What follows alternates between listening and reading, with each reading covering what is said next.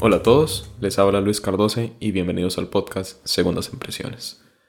Hoy vamos a hablar de El Irlandés, de el flamante actor que le dio la voz a, A Sykes. a- ¿cómo se llama? Sykes. A Sykes en, en, El pez globo. Del espanta en la poderosa espanta tiburón. Yeah. Martin Scorsese. Lo pero es que el, el pez, el pez globo, se, se parece mucho a él también. Todos los personajes, un todos los personajes se Un parecen. trabajo increíble. Pero bueno, sí, ya vamos a hablar del irlandés de Martin Scorsese. Esta película, ¿cuánto es que dura? Tres horas y media, más o menos, ¿verdad? Más o menos. 3 horas 29 minutos. Sí, uf, qué buena. este, bueno, que, que logró hacer con este rejuntado de, de estrellas en el ocaso. Em, y gracias a Netflix, la verdad. Entonces, mm, creo que ese va a ser probablemente uno de los temas que tengamos, ¿verdad? Cómo, cómo se va a ver una película de tres horas y media en Netflix. Pero bueno, eh, ahí hablaremos de eso más adelante. Hoy me acompaña Jorge Mora, periodista cultural. Hola Luis, hola Sergio. Estoy muy emocionado porque está repasando los capítulos del podcast y pocos chances hemos tenido de hablar de verdaderos maestros. Creo que el único que hemos hablado es Billy Wilder. Entonces eh, me emociona diseccionar. Eh, Es imposible, ¿verdad? Cuando se habla de los maestros, hablar de una obra por separado. Claro. No solo por su peso, sino por las por ese factor como de espejo, ¿verdad? Que tiene con sus otras películas. Entonces me emociona mucho para el episodio de hoy. Y también está Sergio Beche, crítico de cine. Hola, Tony. Ok, ok. Este, Jorge propuso una pequeña actividad dinámica antes de eh, empezar el podcast, ¿verdad? Y es de que elijamos las tres favoritas, cada uno, de Martin Scorsese. Eh, así que sí, Y que está hablando muy estoy bajo. hablando muy bajo, pero bueno, no, aquí me estoy viendo, Güey, no yo mal. quiero decir nada más que Jorge hoy está usando una camiseta de la, una de las series más... ¿Qué, qué- qué adjetivo puedo usar aquí? Tiene Game of Thrones puesto, así que no sé, como que no va acorde con el episodio de hoy, pero bueno. Para nada. Y no acorde con mi vida tampoco, Game of Thrones, pero de ahí que queda, Sergio.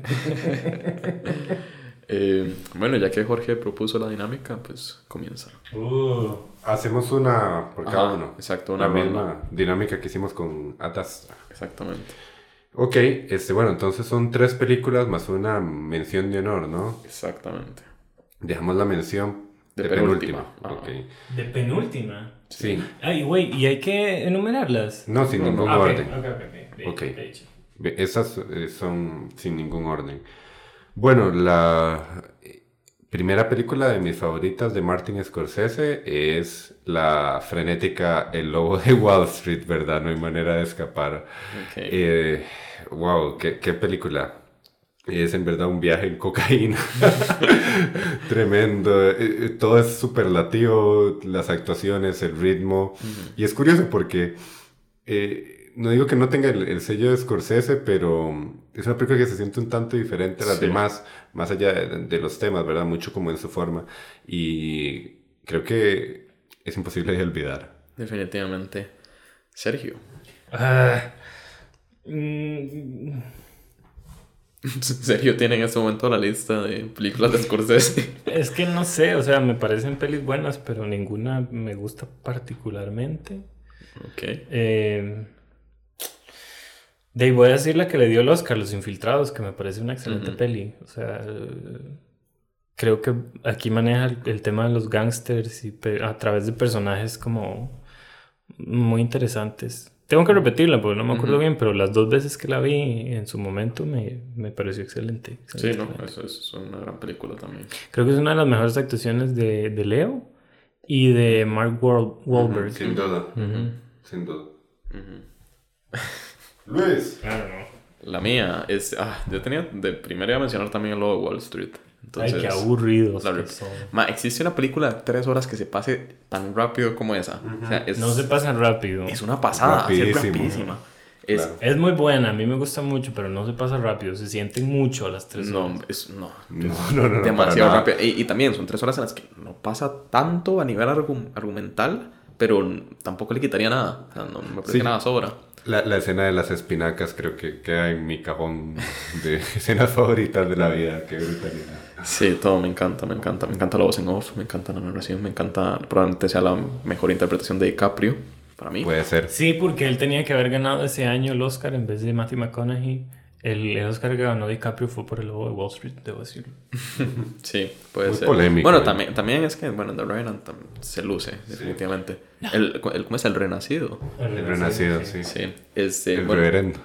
sí, y además, bueno, o- ofrece, creo que un comentario social sin ser para nada leccionadora, entonces. Para nada. Eh, pero también está este fenómeno muy curioso de, de que Jordan Belfort se volvió de la misma manera que Tyler Durden, de la misma Sí. manera que Guasón para algunos, ¿verdad? En un ídolo, cuando la película deja muy claro Claro. que es para nada aspirable, más bien es, eh, toda la crítica también social, no sé, como que quedó un poco desvanecida. Y no es por culpa de Scorsese, de nuevo. Ujú. Ok, Jorge, la segunda. La segunda mía es nada menos que El Rey de la Comedia. Uh, Qué bueno. qué bien. Qué buena película. No lo he visto. Ah, este. No sé, muchísimo por decir. Creo que es una de las mejores actuaciones de Robert De Niro, lo cual es mucho decir. Y también este, no sé, despilfarro de, de locura. Y, y de nuevo, la, la crítica social la traza con una sutileza increíble. Muy bien. ¿El bromas alguien? Sergio. Ah, puta, sigo yo otra vez. Este. mm, Silencio. Ok. La sí. más reciente. Eh, un. eh, como desapercibida, ignorada. eh, estrenó muy tarde. Fue la peli, como fue fracaso de taquilla, hizo que el estudio no apostara en Scorsese otra vez y se tuviera que ir a Netflix. Me parece un ejercicio interesantísimo de fe, pero al mismo tiempo de ritmo, porque es lentísima. También es muy larga, pero, pero vale la pena cada segundo. ¿Cuál será el promedio de películas de Scorsese? Son muy largas, son largas. Dos largas. horas veinte, así el promedio entre todas. Sí, fácil, fácil. larga, larga. Eh, yo no traigo ninguna sorpresa, No, realmente. yo sé que no, yo sé que no. Así que yo voy de, con la opción fácil, Goodfellas. Sabía. Buenos muchachos, por favor. Buenos muchachos, eh, me parece la película gangster por excelencia. Claro, es. este, la historia de auge y caída definitiva, ¿verdad? Con todo lo que hace grande a, a Martin Scorsese. Y no, o sea, es una película densa, cargada y, y también, pero al mismo tiempo es muy entretenida. Entonces a mí se me pasa muy rápido también, aunque es una película larga, ¿no? Son sus dos horas y pico también. Pero, pero sí, ¿no? Buenos muchachos, definitivamente. Como nosotros, buenos muchachos. Exactamente. justo, justo, justo. Eh, Mención de honor. Mención de honor. Ah, ya vamos a hacer la mención. de honor. Sí, ya llegó la hora. Ahí sí puede experimentar, ma- mándese así. No, no, mi, mi- este, mi mención de honor va más por un rollo personal. Me parece una película increíble. He visto chorrocientas veces. La película que más veces he visto de Martin Scorsese es Infiltrados. Y me encanta, me encanta. Y Ajá, no lo esperaba. este. Recuerdo cuando la vi, me impactó mucho porque fue justo como el discurso que hizo Martin Scorsese este año cuando criticó a las películas de Marvel, de cómo los personajes están en constante riesgo, como sus emociones suben y bajan. Y la vi, obviamente, en la pubertad.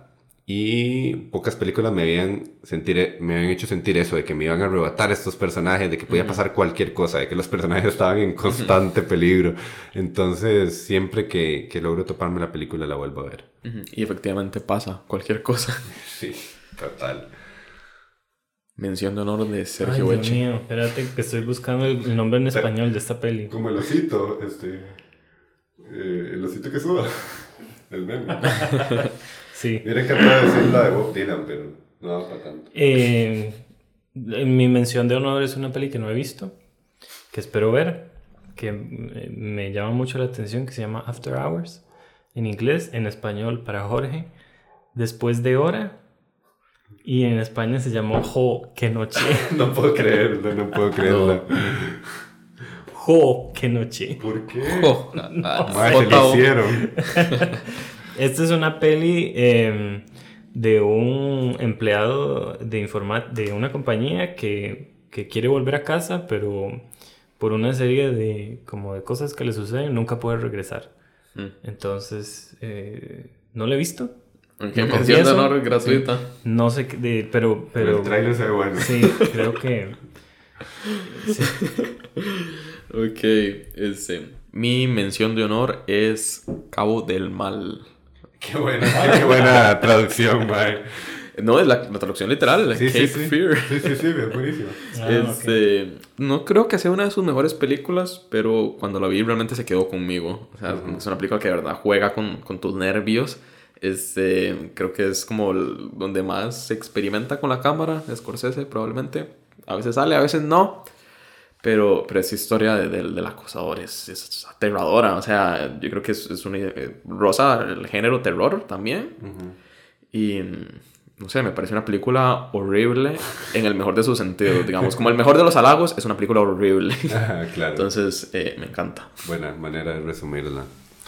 Finalmente, este, la película que he elegido para terminar esta terna es eh, la que ha dicho Sergio. Fui una de las 15 personas que vio Silencio y me parece increíble, increíble, infravalorada más no poder, un fatalismo que recupera mucho en el irlandés y que más adelante me gustaría explayarme un poco con eso. Pero siento que todo el mundo debería ver eh, Silencio, es un verdadero viaje espiritual eh, desde un lente laico, lo cual lo hace muy interesante.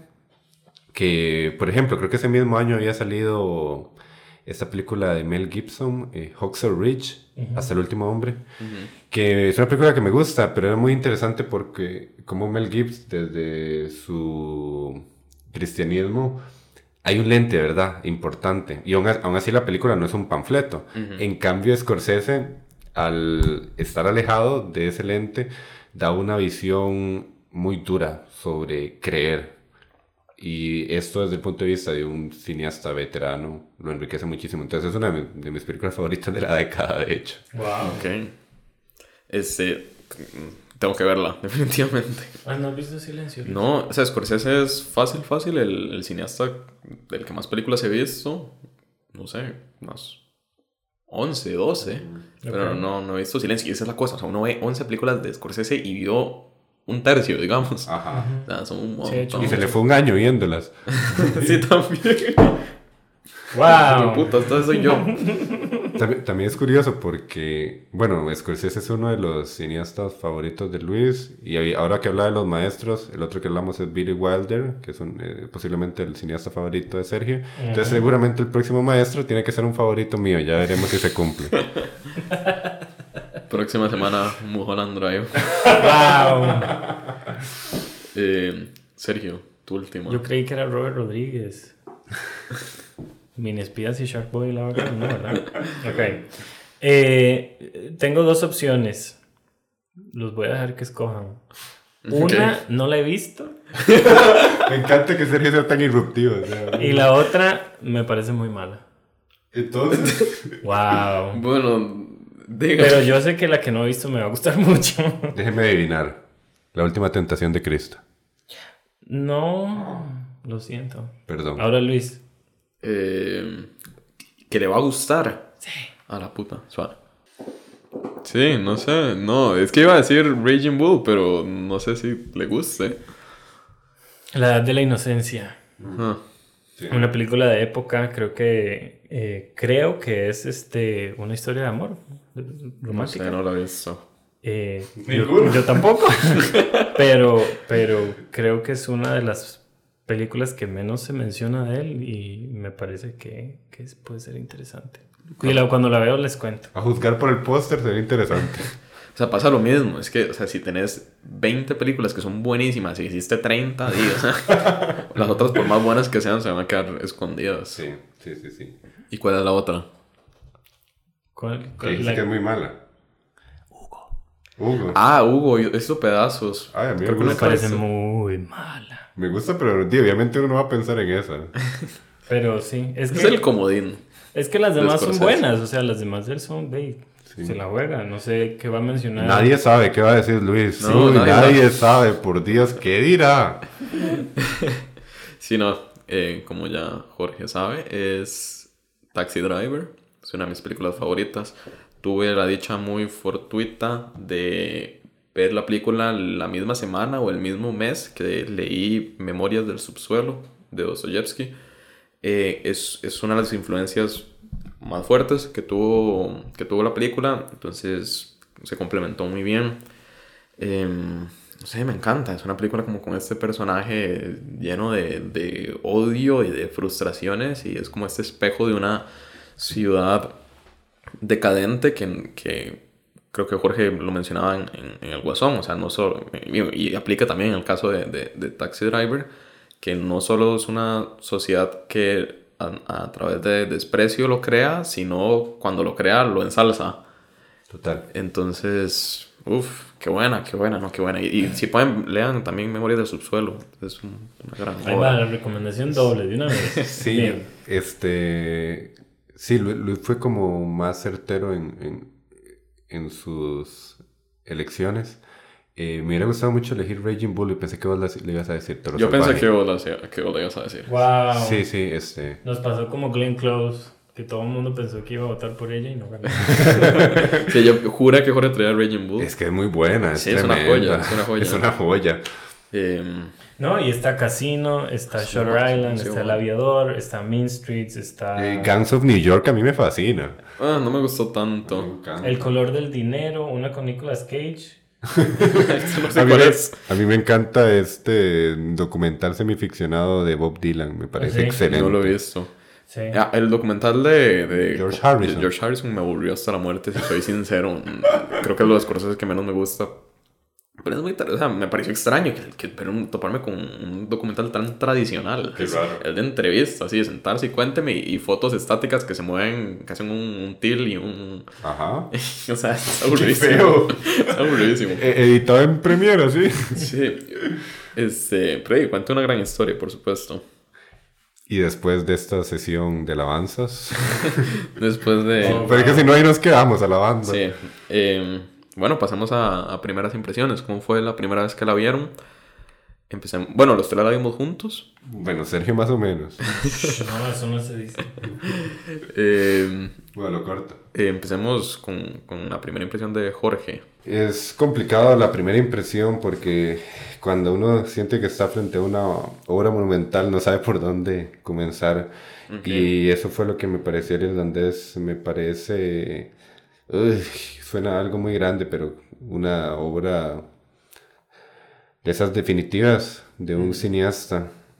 Me parece lo más importante que he visto en mucho tiempo y estaba muy atemorizado por la larga duración que verdaderamente no sentí.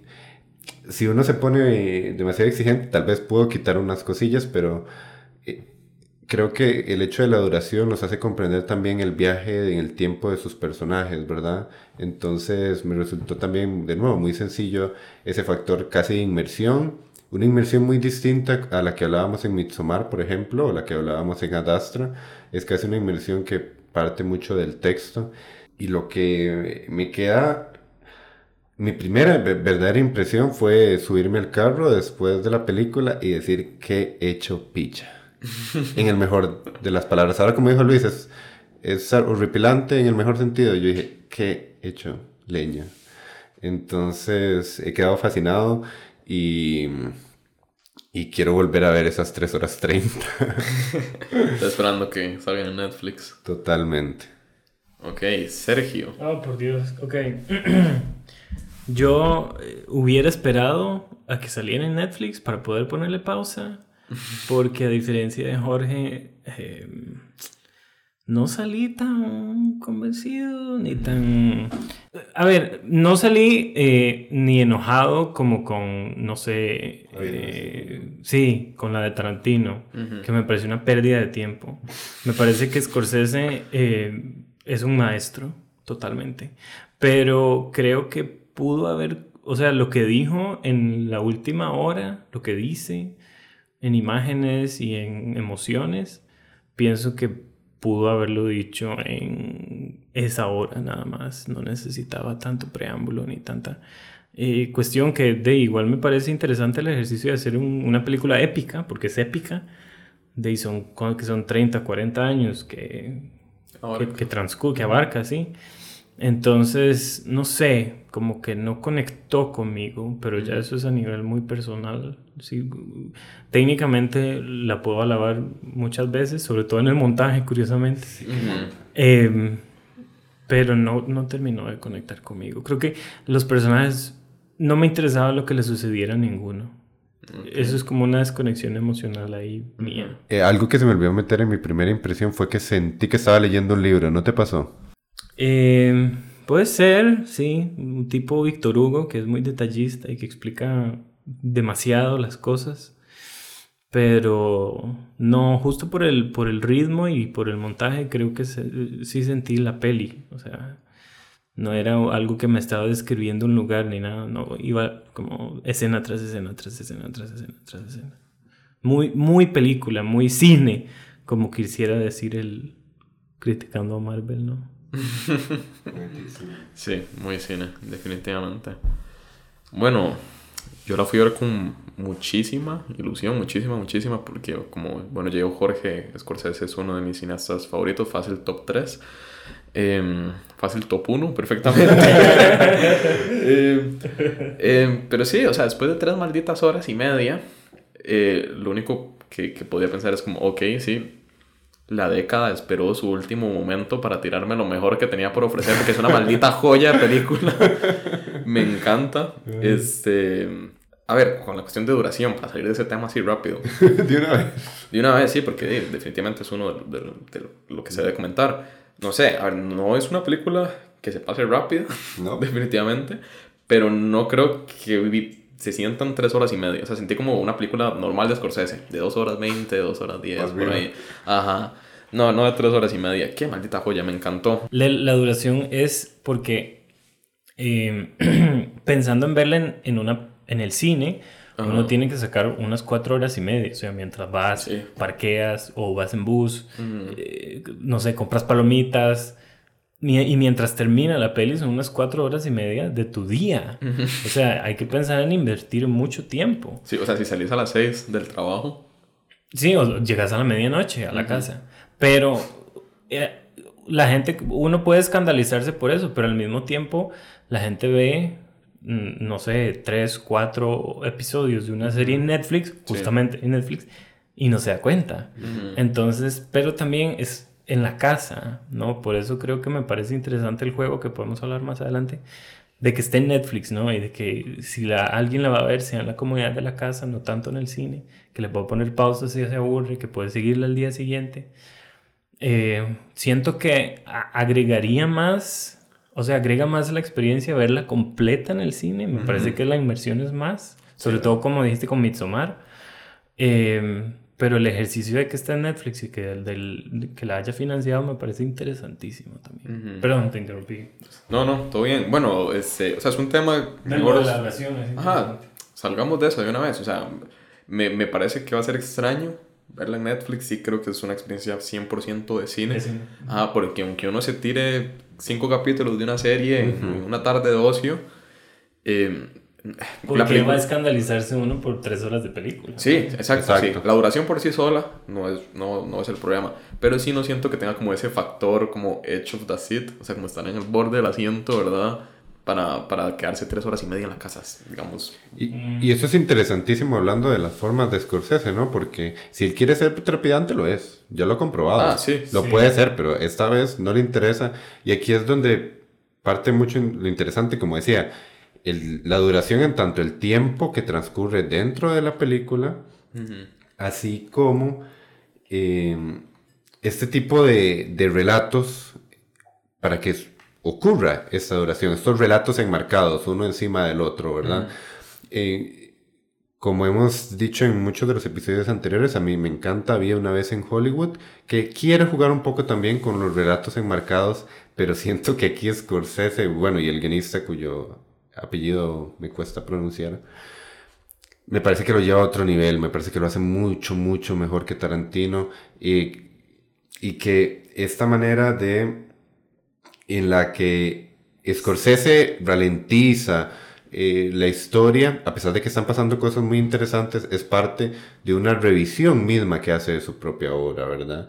Hay, hay algo muy interesante con el cine de mafia, como comentaba Luis, por ejemplo, ahora con Buenos Muchachos, y es que Scorsese creó sus propias convenciones como cineasta de autor que es, y estas convenciones casi que convirtieron al cine de Scorsese en un género, ¿verdad?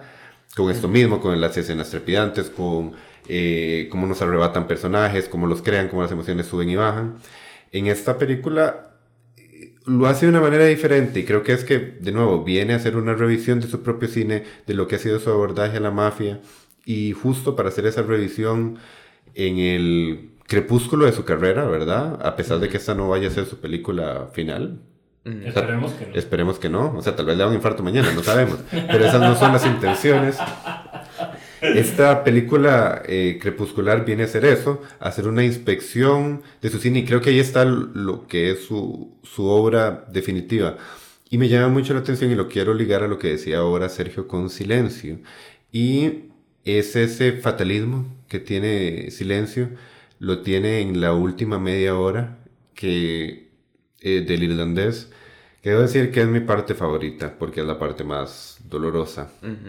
Es una visión tan, tan pesimista y, que por sí solo daba para una película. Yo creo, el, el, el tema de esa media hora, eh, la soledad en el crepúsculo de la vida, ¿verdad? Claro. Eh, ya daba para una película que además cualquier otro cineasta lo hubiera hecho lacrimógeno, sensacionalista. Aleccionador. Aleccionador. A mí me parece increíble, es mi parte favorita de la película, a diferencia de lo que creo que dijo Sergio. Y... No, esa es, me parece que el final es, es la mejor parte. Ah, ok, perdón, no, no, te entendí. Sí, el, el, el final... Eh, y demuestra que todas las piezas que he puesto en la, en la película Scorsese llegan a cuajar ese final. El fotograma final me resulta absolutamente devastador. Uf. Pero de solo recordar, este, siento la, la vibración que, que, tuve en ese momento. Claro. Entonces, eh, creo que todos los temas se resumen y son nuevamente revisitados por el propio director en esta película. Sí, ahí conectando un poco con lo que decías, es, este, bueno, a, Scorsese históricamente un grupo fuerte le ha reclamado que glorifica el estilo de vida gangster, cosa que yo estoy en completo desacuerdo. Absoluto. Eh, pero bueno, siento que el irlandés tiene una aproximación diferente a los mafiosos con respecto a muchos muchas de sus películas. No necesariamente porque los condene, eh, como le piden a Scorsese, sino porque encuentro una mayor sensibilidad en estos personajes, son más emocionales. Y aquí me gustaría saber si comparten lo mismo que yo, porque son emociones muy contenidas. O sea, están ahí, como latiendo siempre debajo de esos personajes, debajo de esa capa dura de gángster, debajo de, esa, eh, de ese semblante eh, inexpresivo de, de, Robert De Niro, que en este es un papel igual muy contenido que hace. Sí, muy contenido. Eh, y nunca llegan a explotar como tal, y creo que por eso es que esa, esa media hora es tan triste, porque uno ve indicios de, de, de tristeza en, en, el personaje, en Frank, Frank, sí, ¿verdad? Frank Sheeran. Ajá, en Frank Sheeran, pero todos son como pequeños pedazos donde salen. Nunca hay como esa gran explosión y eso me parece todavía más doloroso porque ni siquiera tiene esa catarsis de, de, de aceptarlo. Entonces ahí, ahí lo conecto mucho con, con, lo que dice Jorge de fucking 30 minutos pesados. Se me eriza la piel. eh, quiero, quiero acotar eso que dice Luis, estoy completamente de acuerdo. Creo que hay varias pistas durante la película sobre esas emociones de estos mafiosos que parecen sin piedad. A mí me encanta ver esas emociones en Russell el socio amigo de Frank, Joe Pesci. Eh, interpretado por Joe Pesci, que tiene la particularidad de que se fija en caerle bien a Peggy. Él lo intenta y lo intenta. Un mafioso durísimo intenta congeniar con una niña. Y esto nos habla mucho de esa empatía que tiene Scorsese con sus personajes. Y aquí viene lo interesante que creo que también este, sirve para el debate sobre no sé, una tal vez glorificación que haga Scorsese sobre los mafiosos, que no estoy de acuerdo. Y es como Peggy funciona como brújula moral de la película, ¿verdad? Desde sus ojos se examina que las acciones de Frank eh, son deplorables, ¿verdad?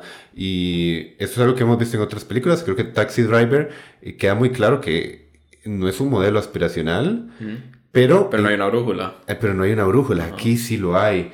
Y no digo que haga falta en Taxi Driver, para nada, pero es muy interesante que lo haga en, en este momento crepuscular de su carrera, porque de nuevo, eh, están los protagonistas, está, está Frank Sheeran, este, eh, revisando, reflexionando su propia vida, pero a un nivel más meta, Scorsese está reflexionando sobre su cine, que su cine es su vida. Entonces, eh, de esta misma manera, funciona con la relación entre Frank y este Jimmy Hoffa, el personaje encarnado por un espléndido Al Pacino. Cosas que uno no se imagina decir en 2019. ¿Verdad que sí? Como también hay una relación de compinches, ¿verdad? De cuidarse. Y... Ay, no, no sé si decirlo porque es un cambio de tema un poco fuerte. Adelante. Y, y justo esta empatía es la que nos trae la tristeza posterior, ¿verdad? Sobre todo ese final. Y algo que a mí me duele, me duele muchísimo, muchísimo, es... A, a mí me pega mucho eh, cuando están en esta escena en la cocina, Rufalino y Frank, y da a entender que se van a deshacer de Jimmy. Ajá. Ah, desde ahí me resulta doloroso. Se pone más doloroso cuando uno se da cuenta que Frank se va a tener que encargar de eso. Ya eso es terrible. Pero en este crescendo emocional, porque no, todas las escenas ahí están muy reposadas. Pero este crescendo de acciones llega el momento en, del asesinato y no sé si lo sienten ustedes, pero antes, el un microsegundo antes de que Frank le dispare a Jimmy, se oye un grito de Jimmy como un ¡Oh! Como si se hubiera dado cuenta que le disparó. Ujú. Y ese microsegundo, ay, es como, ok, se murió y, y tuvo un momento para procesar que lo traicionaron. Mm. Ese amigo al que unas escenas antes, en esta escena de cuando le hacen la conmemoración a, a Frank, le dice, yo voy a estar contigo hasta el final. O sea, ya, ya había marcado su terreno. Y, y ese hecho de pensar de que Jimmy muere a sabiendas oh, me resulta tan, pero tan doloroso. Y es esa manera de construir, ¿verdad? Li- ligámenes con todos estos personajes, con unas capas tan difíciles. Y Frank, con este Robert De Niro tan contenido, es un caparazón que intenta esconder todas esas emociones, pero sabemos que él siente y que lo ha sentido durante toda la película. A mí me encanta que, que Frank es completamente incapaz de, de aceptar, por lo menos de manera externa, lo que pasó. O sea, él nunca... Se sabe que algo está mal, pero nunca lo dice. Nunca, nunca lo acepta y me parece... Tal vez con, que se ejemplifica más eh, explícitamente con la escena del padre, ¿verdad? Que fue como, bueno, para que todos entendamos, está aquí la escena del padre y tampoco creo que es, está subrayado ni nada, pero, pero esa es la escena que dice, ok, este man sabe que tiene algo malo, pero no es capaz o de expresarlo. O palabrarlo. Ajá. Entonces, sí, creo que todo lo que dijo Jorge eh, es, es, son, es parte de esas tres horas y media que van sumando y sumando, sumando a- hasta los 30 minutos más dolorosos tal vez del cine de Scorsese, probablemente. Eh, no sé si sabían que está basado en un libro. Sí, Sí, eh, I heard you paint walls, algo así. Houses. ¿no? Ah, Houses, sí. Ok, sí, sí. Eh, me parece interesante eso que, que no se sepa si de verdad mató o no a Jimmy Hoffa, que es como el, como el misterio de... Ah, en la vida real. En la vida real, ¿no? Que en la peli pues lo, de- lo, lo confirman. ¿no? Ujú. Y que eso ayuda para que, para que sea como algo como narrativamente más, como ustedes dicen, doloroso. Em, ay, qué torta. Voy a hacer un poco oveja negra aquí, porque a mí no me, no me pareció doloroso del todo. Me parece que em, a través de la película, sobre todo eh, enmarcándolo en las, en las palabras que él tanto defiende, que es como el cine de personajes y así, me parece que lo está construyendo estos personajes, pero a mí sí me molestó el que no...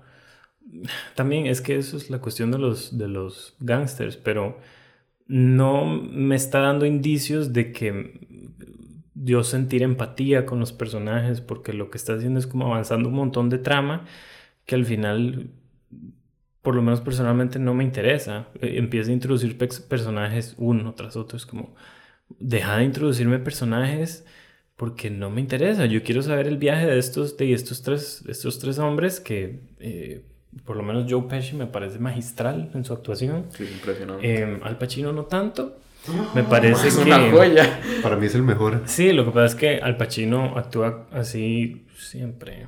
O sea, eh, no sé, siento que Joe Pesci, por ser como la actuación más silenciosa, puede ser más ignorado, pero me parece que él, que lo hace muy bien, eh, su personaje. Y me, siento que al final no sé qué me está, qué me está diciendo él. Ah, O sea, al final entiende uno que es como, bueno, es una meditación en, de la vida y de la muerte y de la inevitabilidad de que, de, de que la vejez nos llega a todos, eh, sea una persona mala o no, ¿verdad? Pero yo sentir tristeza por estas personas, entre comillas, malas, no pude sentirla. O sea, entendí como su reflexión de vida, pero no logré conectarme eh, porque no, no terminé de empatizar con los personajes. Eh, Les digo, esto es muy personal porque curiosamente las tres horas ya técnicamente eh, me parece que están muy bien montadas, ¿no? Sí creo que le, le hubiera servido cortar un poquito porque hay un montón de cosas en el medio que, de que nada que ver. Pero sí, no, no quedé muy, muy convencido como de, de reflexión interna de personajes, que curiosamente eh, ayer o anteayer vi un episodio de la tercera temporada de The Crown, en la que el esposo de la reina, Philip, está viendo como el, creo que es el 7 que vi, sí. Está viendo el viaje a la luna y todo y se siente súper identificado y se emociona. Y por alguna razón Neil, Armstrong y, los, y los, los otros dos astronautas llegan al palacio, o sea, hacen su, como su tour de victoria y él pide una eh, reunión privada con ellos. Y se da cuenta de que son unos mocosos que lo único que les interesa es como eh, vacilar. Entonces queda muy decepcionado porque puso a estas personas eh, eh, como en un altar Ujú. y de ahí sale la reflexión. Y esa reflexión, curiosamente, viniendo de Netflix, de una serie de Netflix, la sentí un poco más, ¿no? Que en esta película. Nada más una aclaración, el hombre no iba a la luna. Nada más por cualquier cosa. Sí, oh, claro, sí, estamos de acuerdo en eso también, totalmente. Sí, ¿no? Ay. Por favor, no lo. Este, bueno, tal vez para sumar a lo que decías de Joe Pesci, me pareció muy curioso de que la semana pasada habláramos de la seducción y cómo, este, bueno, Sofía Coppola eh, pone a sus personajes a interactuar entre ellos con gestos pequeños, sutiles, ¿verdad?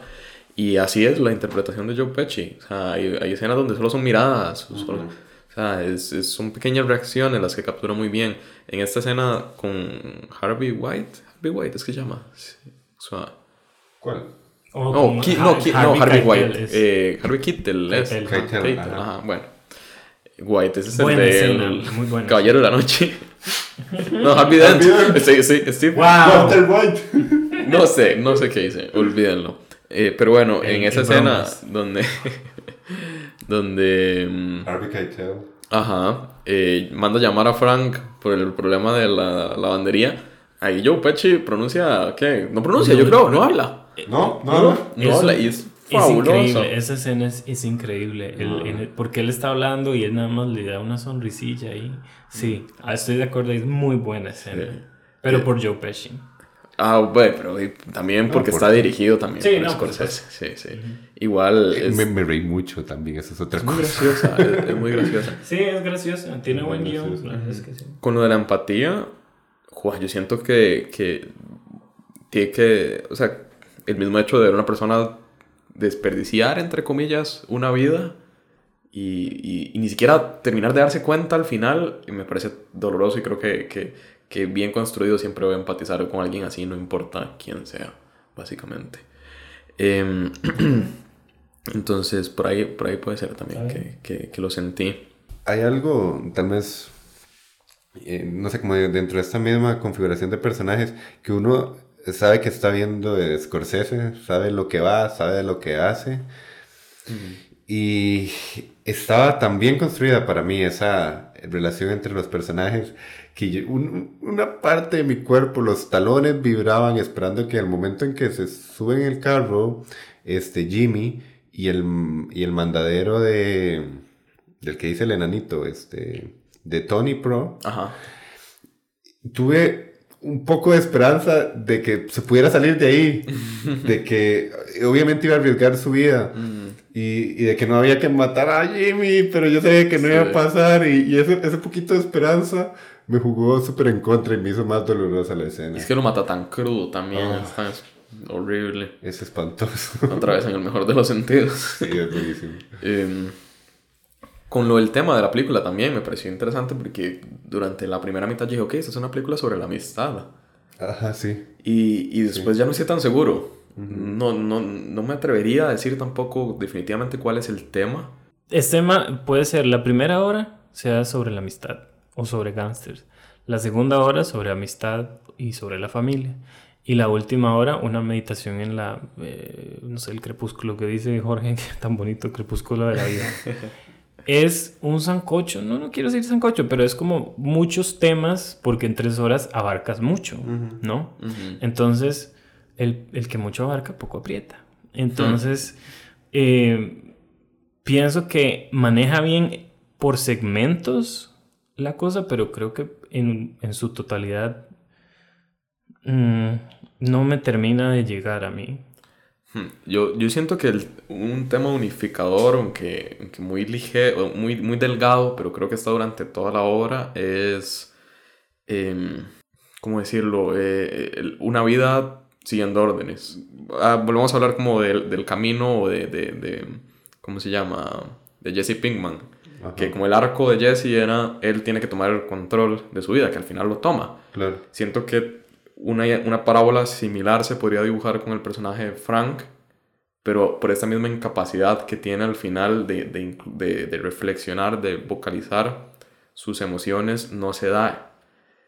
Porque, porque mata a Jimmy Hoffa, porque está acostumbrado solo a seguir instrucciones, independientemente de si él es su amigo o no. Entonces me pareció un, un, tema que me resonó durante toda la película, e incluso es así como introducen un poco a Frank con esta escena cuando mata a los, en Italia a, a, los nazis.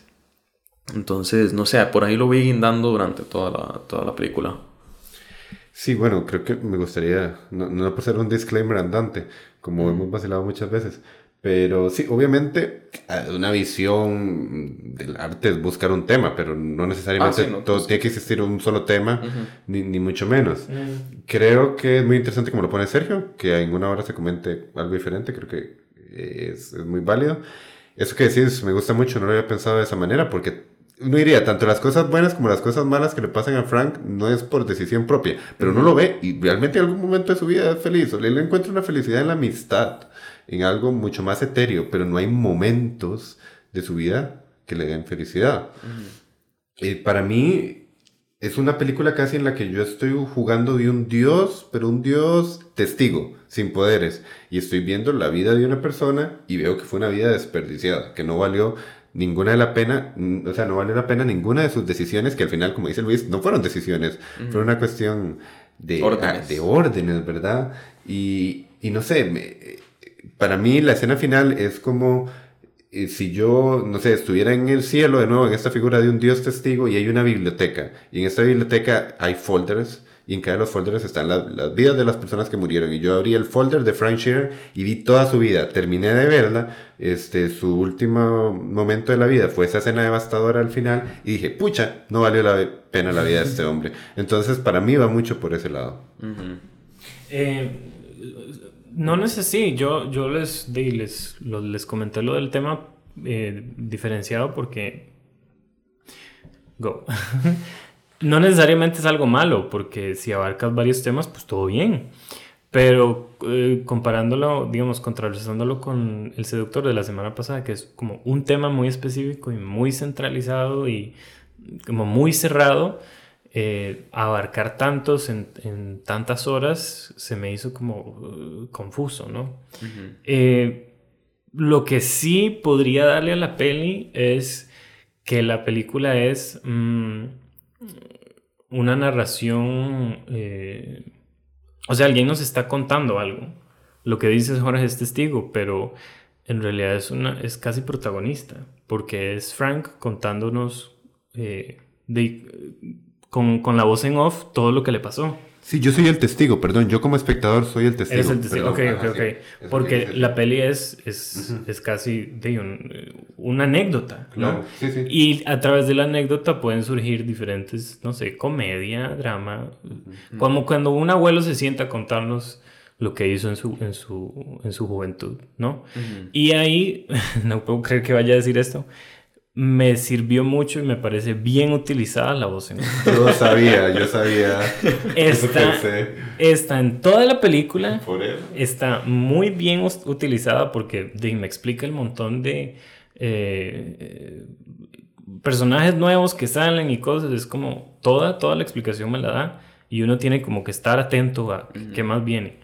Eh, es, entonces es un mecanismo o sea, bien utilizado. Y en la última media hora ya no sale porque deja de contarnos su historia. Sí, porque Ahora al punto estamos de inicio. viéndola como desenvolverse. Ajá. Entonces le doy eso El porque presente, eso es sí. utilizar bien los métodos narrativos y que no se le vaya ni un segundo eh, como el detalle. Y la voz es ingeniosa, la Es- narración. eso iba a decir. Bueno, primero, sin esa voz en off, la película dura 8 horas. O sea, es un recurso tremendo. Y de nuevo, no hace subrayados, eh, no repite lo que vemos en escena. Es en verdad un recurso, en el buen sentido de la palabra, para empujar la película, para sacarla para adelante. Y yo, mientras iba viendo, iba escuchando la voz en off, yo pensé en Sergio, a decir, esto sí le gustó. no como la de Don Siegel en La Sí. seducción del 71. Qué buena voz en off. Qué predecible yo. ¿eh? La otra cosa interesante es que Scorsese defiende, defiende mucho el cine y esta me hubiera parecido una buena serie. Eh, Lo que dijiste de que sin la voz en off hubiera durado ocho horas, de ahí son ocho episodios, Sí. ¿no? Eh, que cada episodio me revuelvo, me devuelvo a The Crown, podría eh, tocar un tema diferente, ¿no? Y que ahí, Sí. en términos de cine, él, eh, o sea, quiero como alabar un poco la tele porque muchos directores de cine y gente en la industria como que la, la ve hacia abajo y, y me parece que la televisión es muy poderosa, sobre todo a- ahora. No, sí, es la era dorada. Y otra vez encuentro súper interesante y, y curiosa la, el, el modelo que, que, que la peli se vaya a Netflix cuando eh, Netflix es famosa por sus series, no tanto por sus películas, ¿no? Y que creo que incluso Tarantino eh, separó en cuatro... su- Ajá, una versión de los ocho más odiados. Los ocho más odiados. Entonces, para mí que Scorsese debería separar en tres o cuatro esta película. No sé. Qué interesante sería una serie y, y creo que aquí está este otro debate riquísimo, ¿verdad? De cuándo las series son cine. Eh, obviamente aquí viene el necio, pero eh, yo sostengo que Twin Peaks es una película, es una película de 18 horas. No. Lo es. Y creo que si el irlandés le quitas la voz en off y dejas que los eventos transcurran, es una película emitida como serie también. Creo que lastimosamente ya no hay vida suficiente para ver una serie de Martin Scorsese. Pero, Nunca se sabe. pero hubiera sido algo impresionante, realmente. Ya, Woody Allen hizo y la gente no le gustó mucho. como cuela. Sí, la de Amazon. ¿No la No, vieron? no, no la vi. Ay, no me acuerdo cómo se llama. Sí, pero es, un- es una gramática Sí, no. diferente. bien. Sí, sí. Puede ser que es- esté hilando muy delgado, pero, pero es, e- ese último trozo de la vida de em, Jimmy Hoffa, un- algo que se repetía mucho era, pues, o se adapta o se muere, ¿verdad? Y hice la relación más fácil y simple que se hace y es la película. O sea, la película o se, se tuvo que adaptar para estar en Netflix o no puede existir. ¿Verdad? Entonces eh, me pareció curioso como, como que subrayara eso tanto en, los últimos, en el último momento de Jimmy Hoffa. Eh, no, no, no creo exactamente que lo esté usando como una manera de decir de yo por esto estoy en Net- en Netflix porque tengo que entender que el cine pues evoluciona. Pero definitivamente eh, me pareció que por algo tenía que estar, por algo lo tenían que decir tanto. Entonces puede ser, no sé qué les parece. Sí, recordando en contexto que la única manera de que Scorsese no solo tuviera el presupuesto, sino las libertades creativas que deseaba, era a través de Netflix entre las, las propuestas que tenía. Como contaba Sergio, con Silencio y, y el fracaso en taquilla, había quedado en, en, un momento difícil. Y creo que no, esto retoma la posibilidad que tienen las plataformas de streaming, más aún ahora que se viene la competencia para Netflix, que, que, ahora obligará a recuperar la memoria histórica, además, que es algo en positivo, y, y a dar espacio a estas otras propuestas un debate que más o menos surgió cuando apareció Annihilation, ¿verdad? Que era como, ok, Netflix puede crear otras cosas, pero esto también puede provocar que se reduzcan las exhibiciones en salas o no haya exhibición en salas, como pasó con Annihilation, ¿verdad? Entonces, creo, me gusta verlo, no sé. Aniquilación, Jorge. Aniquilación, perdón, ¿qué, ¿qué, me pasa? ¿Qué me pasa? ¿Qué me pasa? Entonces, eh, sí, no, no sé qué tan calculada estará esta lectura que hace Luis, pero me gusta. Uf, muchas cosas. Ok.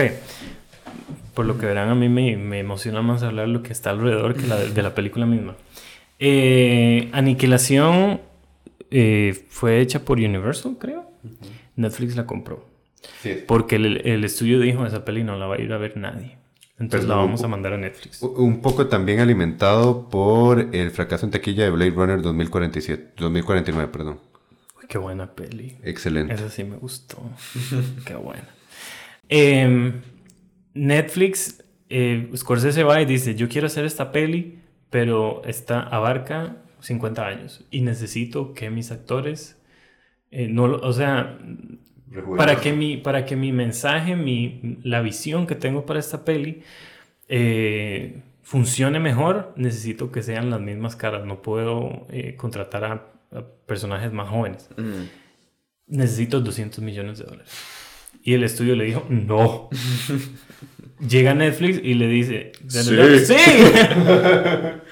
entonces, que es una locura. Porque entonces ¿Qué está pasando? El, las la, también es que es mucha plata y los estudios no se quieren arriesgar. Mm. Netflix está arriesgando un poco más, pero ¿qué pasa? Netflix necesita, por, por lo menos para, digamos, para los Oscars, para, uh -huh. para poder calificar, necesita estar su película por lo menos siete días en, eh, en salas de cine.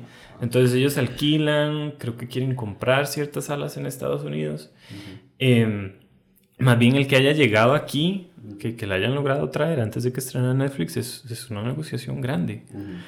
eh, a Costa Rica, ni más ni menos, o sea, un país insignificante para la industria del cine de Estados Unidos. Me parece interesante que... el nacionalismo. Eh, me parece interesante. Que me parece interesante eh, que Scorsese hable tanto de cine y que esté en Netflix, ¿no? Es un poco contradictorio, pero al mismo tiempo, ¿dónde, quién está tomando el riesgo de hacer estas películas, de apoyar esta visión eh, de un cine tal vez tradicional, entre comillas, pero al mismo tiempo magistral, ¿no? Porque está, es, es alguien que sabe hacer cine. Uh -huh. El 99% de las películas de Netflix son, son basura. ¿Qué es el cineasta activo con mayor dominio, tal vez, del medio? Sí. Sí, porque sí, sí pienso, no sé, Woody Allen no, porque no. Ya, o sea, ya no. No, no, no. Lo perdió. Yo creo que... Pero tal vez Steven Spielberg. No. Porque a, Spielberg, a mí Spielberg es, es me muy parece, grande. Me parece genial, pero a pesar de que Scorsese tiene un público muy grande, eh, creo que Spielberg le habla a grandes masas y eso ha hecho que su configuración de su filmografía sea muy distinta y tal vez menos rica en calidad, en temáticas y demás. Entonces yo creo que pues, Scorsese. Sí. sí. Y qué lujo, bueno, está, está en Netflix. O sea, qué lujo para la empresa, digamos. Sí. Ah, no, por supuesto, ese es pues, el currículum. Y lo que quería decir que, que no, que decía lo de, lo de rejuvenecer a los actores esto ya es como detalle técnico, no me molestó. No, a mí tampoco. Curiosamente, ah, hay Hubo gente... tal vez un segundo, tal vez que qué raro se iba a sacar ahí, pero ya, o sea, nada que me arruinara el momento. Para nada. Eh, no es algo porque ustedes no vieron el, el proyecto de Misa, que ahí es un poco más evidente. Pero aquí, buena peli, por cierto, buena peli. Hmm. La duda, serio. Jamás. Aquí no me molestó, me pareció muy sutil y, y, bien hecho. Quiere decir que funcionó el montón de plata que le dieron. Sí, no me molestó, de verdad no me molestó. ¿No? Pero, no sé, como que pensé en Robert De Niro joven y dije, hmm, no, es, es, Robert De Niro, la cara joven, pero es el cuerpo de, de 70 años, entonces corre chistosísimo. Sí. eso sí es cierto. Cuando, cuando, se gorrea al, al, como el de la verdulería. En el caño. Ajá. Sí, sí, se ve como un adulto mayor. cuando dispara, hace como así, la, rarísimo la pistolilla, ¿no? Sí, pero bueno. pero mínimo. sí, es, es, anecdótico también. Sí, o sea, todo bien. Igual eh, Al Pacino, cuando, cuando hablan de los Tony, por cierto, y se tira encima de, de, uno de los otros, ese no es Al Pacino. Pero el mejor de los efectos visuales está en esta gran película que es Francotirador y el bebé que sostiene Bradley Cooper. Nada va a superar eso. Película que me encanta, por cierto. Épica. Eh, no, hay, gente que se queja de, de la, del rejuvenecimiento digital, pero a ver, es tan real, o sea, depende de cómo usted lo quiera ver, es tan real o tan falso como el maquillaje, o sea, como... por supuesto como envejecer a alguien con efectos prácticos. O ponerle un traje gordo como Gary Oldman con Dark Star Wars, por favor. o sea, es una actuación pésima, por favor. Ganador del Oscar. Sí, no. Es puro grito de un viejillo ahí gordo enojado. Sí, Prefiero a, a, Robert De Niro, Al Pacino o Joe Pesci mil veces. Bueno, creo que lo hemos dicho como de forma esporádica, pero creo que los tres dieron como probablemente su última gran actuación porque veo difícil eh, que la superen? No sé, es que tal vez está Jack and Jill de Al Pacino. bien buena. No, no, pero de aquí en adelante, pienso. Jack and Jill 2. bueno, Robert De Niro tiene Dirty Grandpa. ¿Vieron Dirty Grandpa? ¿no? Eh, pues sí sé cuál es, pero no la vi. De camino a, a, al gimnasio me queda una valla gigante siempre. entonces nunca se me olvida. Algo leí que Robert De Niro decía como a veces uno puede trabajar con buenos directores y a veces no, pero necesito trabajar. O sea, paga. comer. Sí. Y Joe Pesci... Estaba retirado. Sí, creo que estaba retirado. Dicen que esta oferta se le hicieron 40 veces que él no quería aceptar mm. y que costó mucho convencerlos a todos, menos Robert De Niro, que fue el que le llevó el libro a Scorsese y le dijo, hagamos esto. Y fue un proceso de convencimiento muy grande. Porque justamente Joe Pesci no quería repetir los cánones de mafia.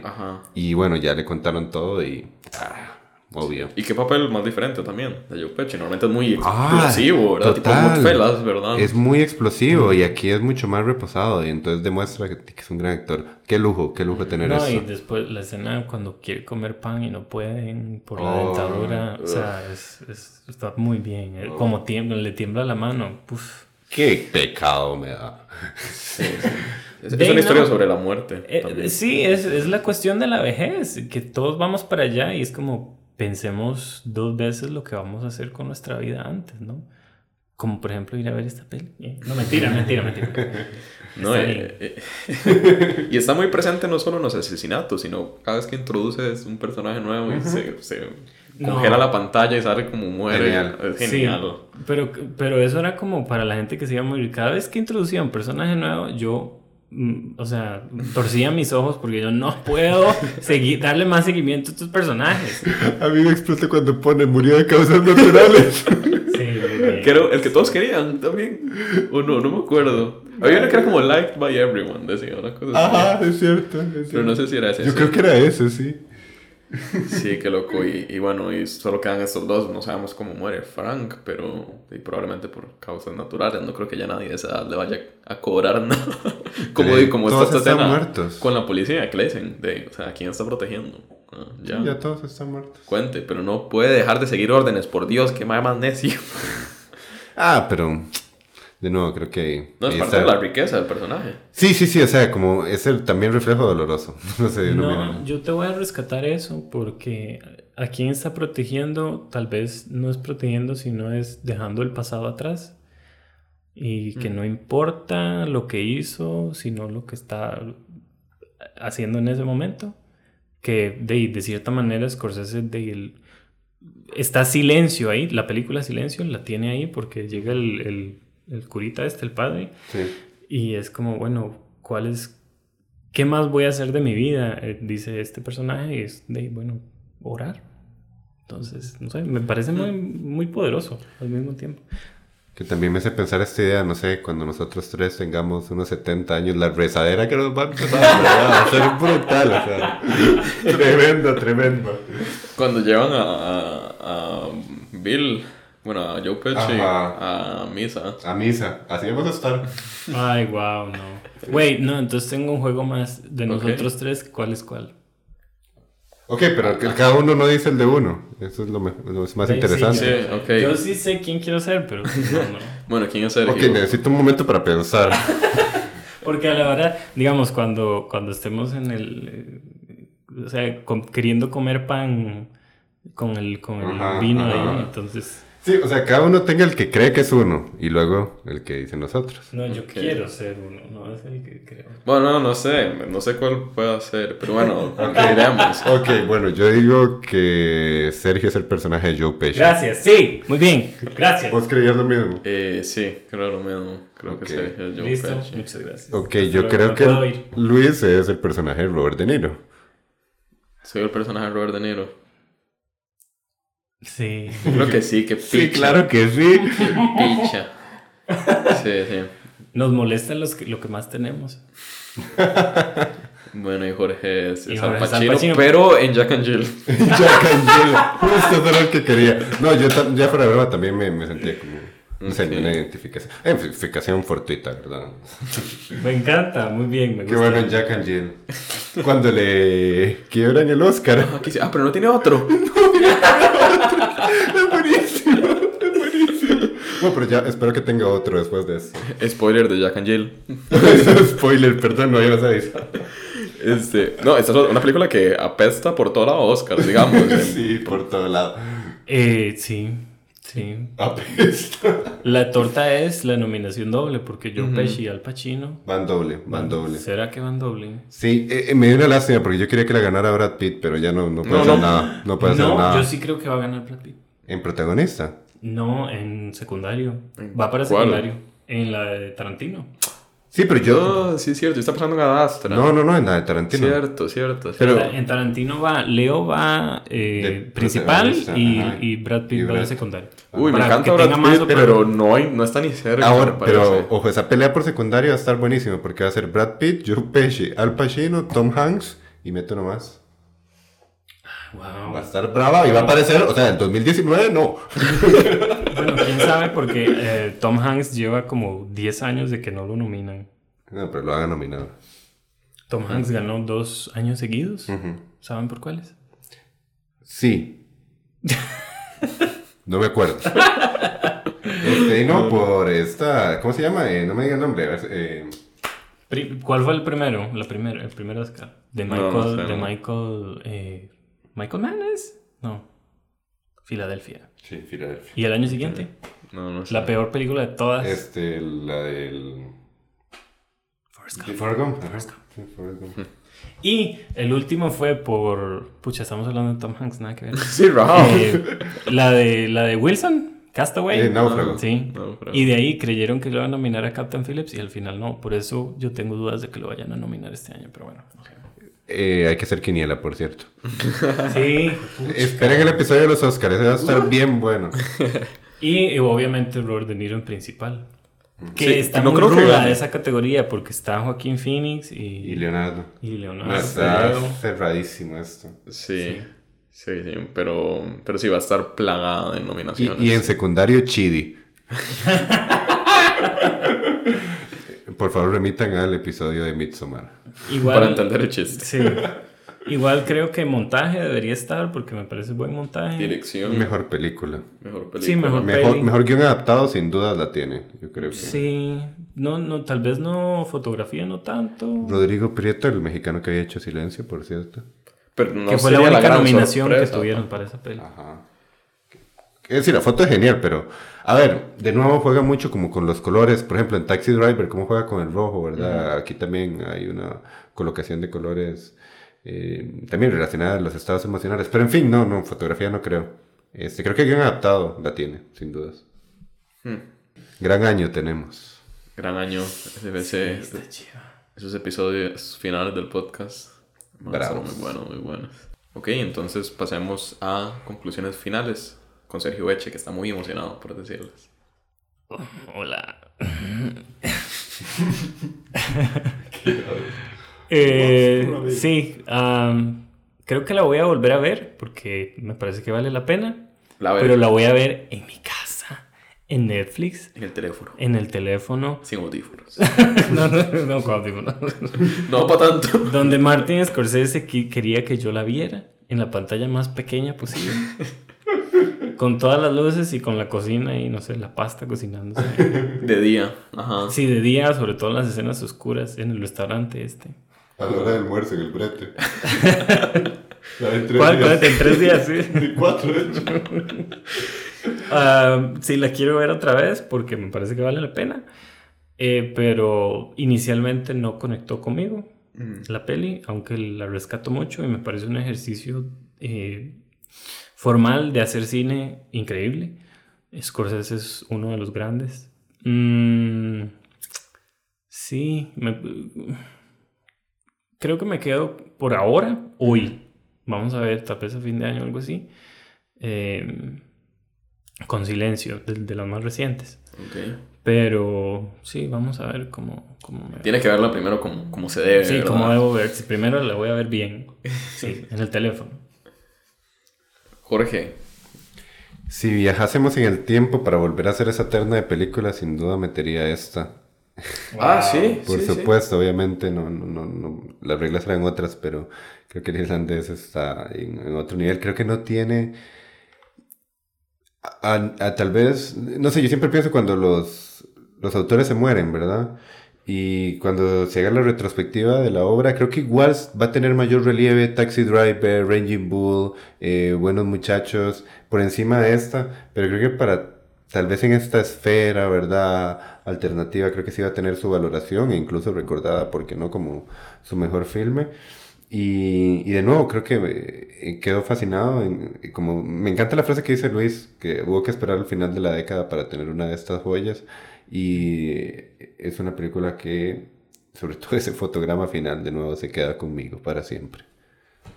Hablando de, hablando de final de la década, eh, me parece interesante también como ejercicio de reflexión que de Scorsese podía haber hecho esta peli solo ahora, a sus que son 77 años de edad que tiene.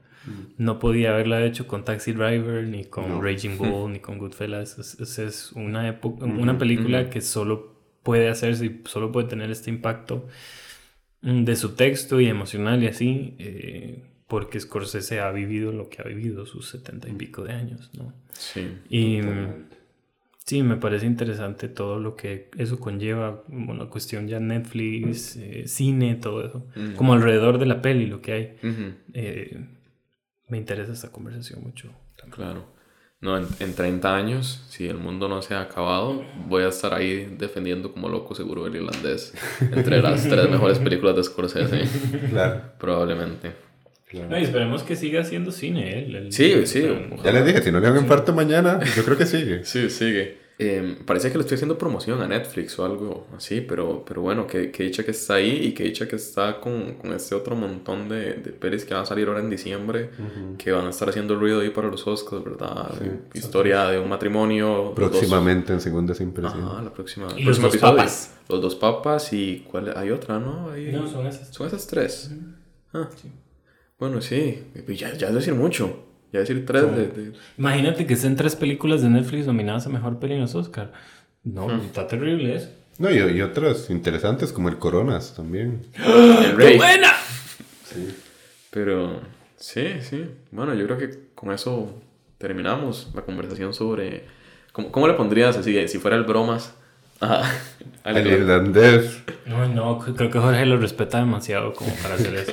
No sé, pensé algo como el pistolitas, una cosa así. Sería bueno. Mm, el pinturas. Está genial. No, me gusta el pistolito. El pistolitas está vacilón. Mm. Aunque también serviría como para alguna así de, de la trilogía del dinero, del dólar, digo. Sí. la trilogía del dólar. El Mafias. El Mafias. Ay, pero esas pueden ser muchas, qué pereza. Sí. Tony. El Tony. Eh, Sí, bueno, terminemos. Muchas gracias por acompañarme esta, esta hora y pico. El episodio más largo, probablemente. ¿En verdad? Eh, la película más larga meritaba Wow. Claro. el episodio más extenso. Claro. Espérense a que hablemos del árbol de la vida extendida. Bueno, Muchas muchísimas gracias. Y Vean los The Crown en Netflix. anuncio gratuito. Eh, los esperamos en el próximo episodio. Chao. Bye.